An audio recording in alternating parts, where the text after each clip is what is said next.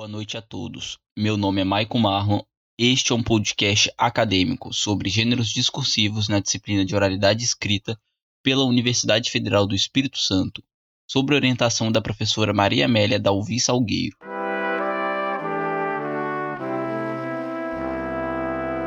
O tema abordado será sobre a relatividade da noção certo e errado em linguagem em diferentes contextos e práticas sociais.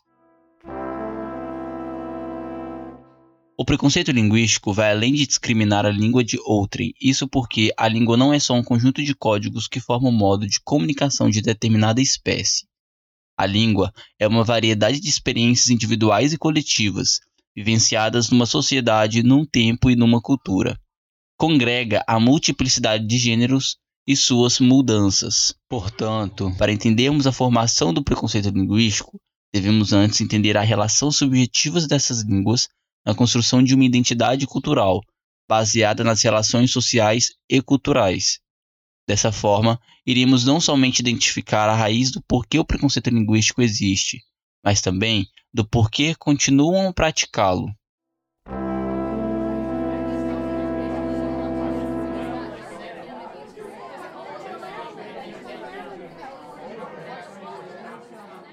A variação linguística é a capacidade da língua de se transformar e se adaptar de acordo com alguns contextos.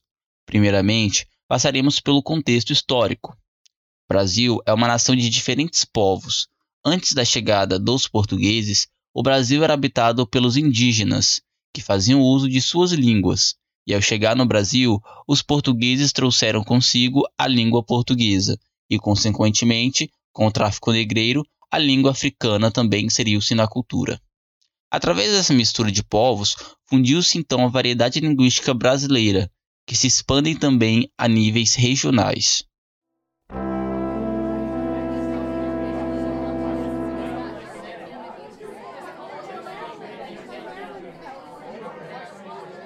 Após o contexto histórico, é de extrema importância citar primeiramente a variedade pelo contexto regional. O país é dividido por várias regiões, cada uma com a sua cultura, sotaque e manias de linguagem. Dificilmente, ao sair de uma região e ao chegar em outra, encontraremos as mesmas palavras utilizadas. Isso porque cada região tem pelo menos palavras ou frases diferenciadas na língua falada. Outro fator no contexto atual sobre a variedade linguística é a social. Peguemos como exemplo a faixa etária. As pessoas que possuem mais de 70 ou 80 anos tem uma fala diferenciada dos jovens atuais. A fala do cotidiano muda drasticamente com o passar dos anos. Um exemplo disso é como o jovem dos anos 80 se referia a um indivíduo belo e elegante. O adjetivo utilizado para caracterizar aquele homem como bonito era esse homem é um pão. Já hoje em dia, quando nos referimos a um homem bonito, falamos aquele homem é o meu crush. Ambos, apesar de serem palavras diferentes, têm o mesmo sentido linguístico. E por último, temos os estilos da língua, como o uso da língua formal e não formal, ou melhor, coloquial. Ou seja, aquela que nos referimos a autoridades e contextos formais, em contraposição da segunda, a coloquial, aquela utilizada no cotidiano. Por exemplo, não é adequado usar a seguinte frase durante uma sessão com o juiz: Fala aí, seu juiz, você tá bem? Vamos logo com essa audiência para saber o resultado? Devemos ter uma noção de que em diferentes contextos temos as possibilidades de diferentes usos da língua. A seguir, abordarei como toda essa diversidade é a principal causa do preconceito linguístico. O preconceito linguístico é, segundo o professor linguístico e filósofo Marcos Bagno, todo juízo de valor negativo, de reprovação ou de repulsa, ou mesmo de desrespeito às variedades linguísticas de menor prestígio social. Obra de 1998.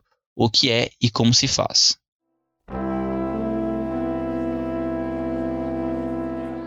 Contextos existentes dentro do preconceito linguístico. Uso da norma culta como um processo de segregação social. Normalmente, as pessoas que possuem acesso à norma culta no cotidiano faz parte da elite brasileira. Ao terem uma particularidade maior com a norma culta, acontece o processo de dominação, que, em função dela, imaginam que sejam por cima daqueles que não a usam de forma culta. ou seja, tendem a criar consigo um valor de superioridade, isto é, o dominador de tudo por possuir um maior contato com a norma culta. Juízo de valor do uso da língua serve como alicerce do processo de segregação daqueles que não a usam de forma culta em seu cotidiano. Dessa forma, a elite normalmente prefere se misturar apenas com aqueles que têm o mesmo poder de dominação que eles, e assim deixando às margens aqueles que não a dominam. É preciso valorizar as várias línguas usadas em nosso cotidiano, pois a mistura da mesma faz parte do nosso processo histórico e cultural, ou seja, a formação da identidade do povo brasileiro. A falsa visão de uma existência de um padrão é fruto do não reconhecimento da diversidade como processo cultural construtivo da língua.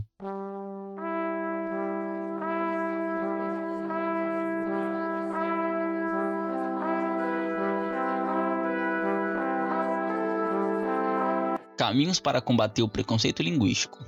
Um dos caminhos para combater o preconceito linguístico é o trabalho das escolas com seus alunos de maneira categórica o princípio de adequação da língua e do reconhecimento cultural nacional, para que seus alunos entendam que não existe apenas uma cultura e um modo de falar, existem vários, e que não devem ser adjetivados sobre feio ou bonito, certo ou errado, elegante ou deselegante. É de suma importância que se estabeleça a democratização da linguagem falada, pois a diversidade faz parte do nosso processo cultural nacional.